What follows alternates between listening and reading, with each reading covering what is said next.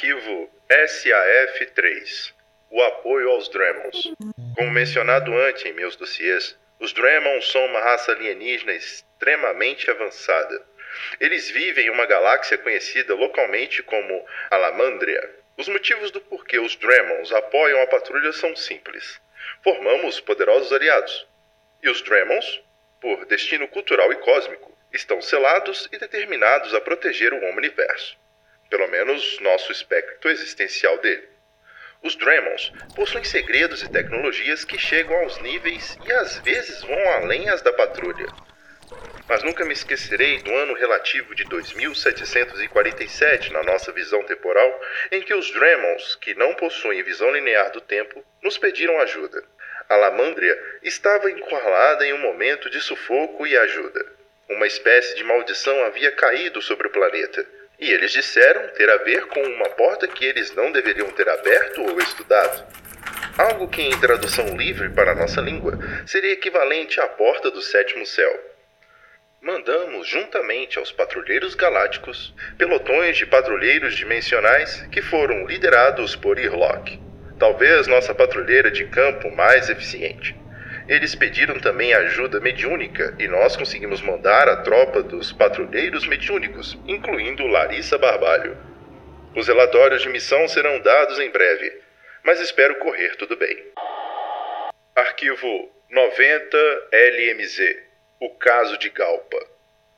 Das tarefas existenciais e primordiais à segurança do nosso espectro entre os patrulheiros, acredito que a tarefa mediúnica seja uma bem complexa pelo menos para minha compreensão euclidiana e pragmática da realidade. Lidar com espectros, espíritos e planos não necessariamente existenciais fora do nosso espectro é complicado, e os patrulheiros mediúnicos sofrem muito disso. Por muitos anos relativos, eles foram coordenados por Larissa Barbalho, uma brilhante patrulheira. Larissa tinha um melhor amigo, um jovem e brilhante patrulheiro combatente de codinome Galpa. O rapaz fazia parte dos patrulheiros de combate, e até hoje a patrulheira Barbalho sofre com a loucura iminente e crescente de seu amigo e com sua morte há cinco dias relativos. Galpa foi um dos principais agentes de uma operação chamada Máquina de Esqueletos. A operação ocorreu há certos anos relativos, em que um sujeito perigoso e de alcunha sinistra chamado Fernando Antunes performou um ritual em escala industrial com almas de diversas pessoas. Como mencionado no dossiê do arquivo 31006, um patrulheiro explodiu a cabeça de Fernando em um ataque de ódio e impulso emocional. Tal patrulheiro era Galpa. O pobre jovem começou a ouvir Fernando através da esfera de sangue que todos já sabemos como é perigosa. Ele dizia que o Sr. Antunes estava em um local diferente e que ele estava bem, que havia se tornado um soldado, tal qual outros seres eram. Sua loucura começou a aumentar e ele cometeu autoextermínio por não aguentar mais as imagens impostas em si. A patrulheira Barbalho disse que iria voltar ao trabalho e caçar Antunes onde quer que ele esteja. A vingança não é estimulada oficialmente pela patrulha, mas precisamos fazer análise e estudos, e Barbalho estará envolvida.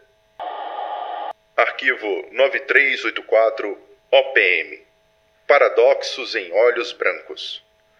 Nas serras do interior do estado do Paraná, localizado no sul do Brasil, há um não local bastante intrigante ele foi descoberto por análise de flutuações eletrotemporais feita nas proximidades do tal não local. Ao me retratar do termo não local, eu digo algo semelhante a uma localidade física, mas que extrapola os conceitos de real, lógico e palpável em nosso plano de normalidade. Olhos Brancos é uma espécie de protocidade fora de qualquer mapa. Não pode ser acessada por nenhuma estrada e nem vista se for sobrevoada. Ela está no que chamamos de bolha de realidade. Algo semelhante ao que fizemos com a floresta enforcada no Saara no ano de 2032. Não pode ser vista, sentida ou tocada. Porém, em vez de fabricada por mãos conscientes, a bolha de olhos brancos é sobrenatural. O que mais intrigou os patrulheiros temporais foram os habitantes de olhos brancos. A cidade possuía cerca de 600 habitantes, e todos eles sem nenhuma exceção, possuíam literalmente o mesmo código genético, como se todos fossem a mesma pessoa. E de fato eram. Um ser imortal e disforme, com capacidade de mudar seu gênero, caiu na arapuca da anomalia e viajou no tempo, copulando consigo mesmo e gerando crias que faziam parte de si, tudo vítima de paradoxos e todos com olhos brancos. Os habitantes até então não apresentam risco a nada nem a ninguém. Apenas vivem seu delírio coletivo na cidade intocada e doentia. Mas iremos observar a cidade para eventuais calamidades.